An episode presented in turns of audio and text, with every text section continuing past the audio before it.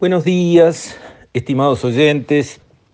Quisiera seguir con el tema de las relaciones laborales.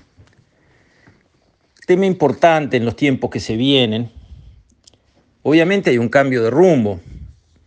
El pueblo votó otra cosa.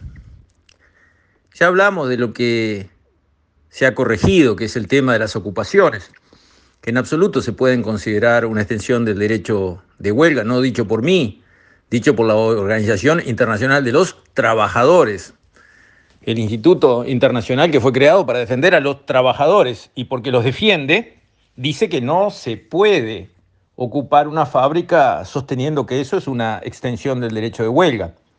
Pero hablando de la huelga, la huelga, enhorabuena, está incluida en nuestra constitución, es estrictamente legal y ha sido una herramienta importante para los trabajadores para conseguir progresos, beneficios.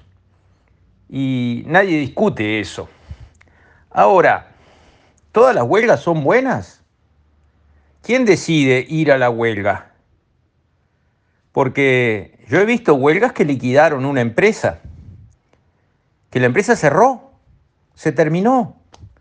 Quedaron cientos de personas sin trabajo.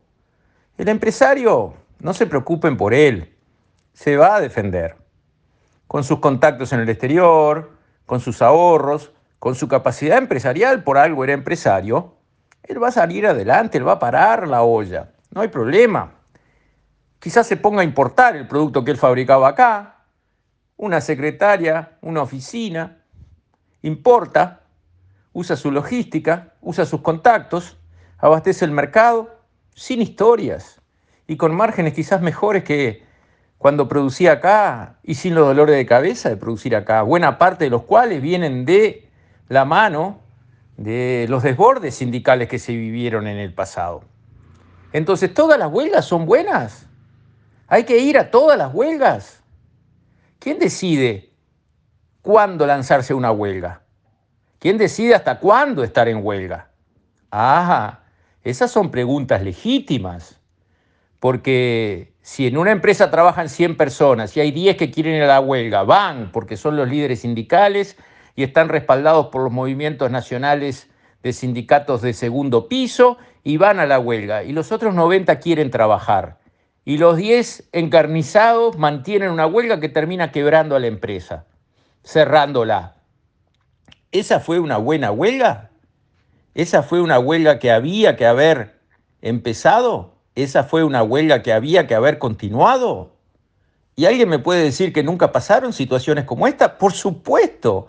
¿Quieren que las liste? ¿Quieren la lista? No nos da un audio de siete minutos. Tendría que estar toda la mañana contándole a ustedes la cantidad de casos en que se dieron huelgas que no tenían gollete y que terminaron haciéndole daño a los propios trabajadores. Y ahora surgió una línea argumental como diciendo, no, no, los carneros, si quieren ir a trabajar cuando se plantea una huelga, que renuncien a los derechos que se consiguieron gracias a las acciones del movimiento sindical. Razonamiento tramposo, razonamiento trucho. Los progresos y beneficios que el movimiento sindical consiguió, bien conseguidos están y bien por el movimiento sindical que los logró, y faltan muchos más por conseguir. Claro que sí. Ahora, ¿eso quiere decir que todas las huelgas son buenas y que vale la pena fundir una empresa porque se le pierden los mercados, incumple sus contratos, los bancos se le vienen encima, los proveedores no la quieren atender más porque ya no se sabe cuándo se puede trabajar con esa empresa? ¿Vale la pena? ¿Así? Entonces, ¿el derecho de huelga? Claro que sí es constitucional. Está bien que sea una herramienta en manos del movimiento sindical, pero de cualquier manera, gobernado por quién, decidido por quién, decidido cómo. Entonces, vamos a avanzar en las relaciones laborales. Vamos a ir hacia un derecho de huelga donde los trabajadores de una empresa voten por voto secreto, como corresponde a una democracia de verdad, y no bajo la mirada de un pesado que a uno lo mira con ojos como diciendo, pobre de vos que levantes o no levantes la mano porque te la ligás, porque así también suceden las cosas, y por voto secreto se decida si se justifica la huelga y si se justifica mantener la huelga cuando se ve que los puestos de trabajo están en riesgo. Las empresas no están con márgenes suficientes, están con la lengua de afuera, se han endeudado, están en situación difícil, tienen márgenes mínimos o negativos, los empresarios están cansados, desilusionados. Esa es la realidad del Uruguay de hoy. Salgan y pregúntenle a los empresarios.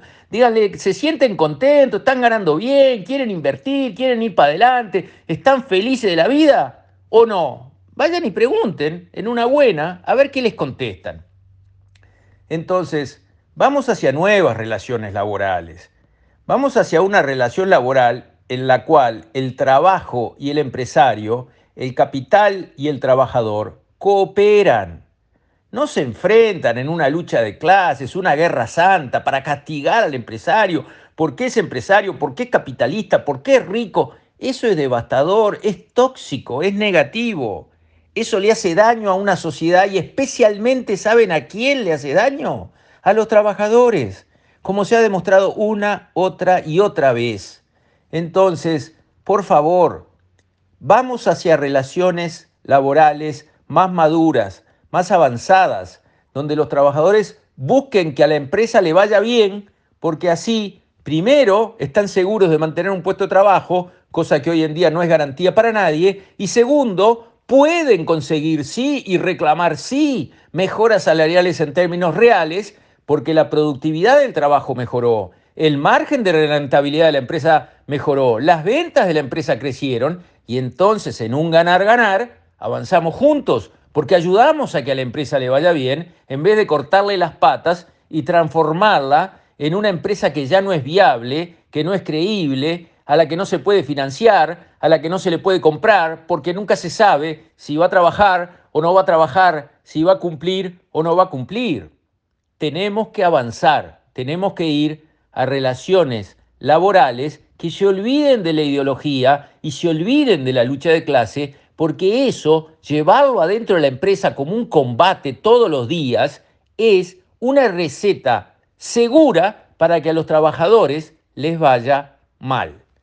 Con esto, estimados oyentes, me despido. Hasta mañana, si Dios quiere.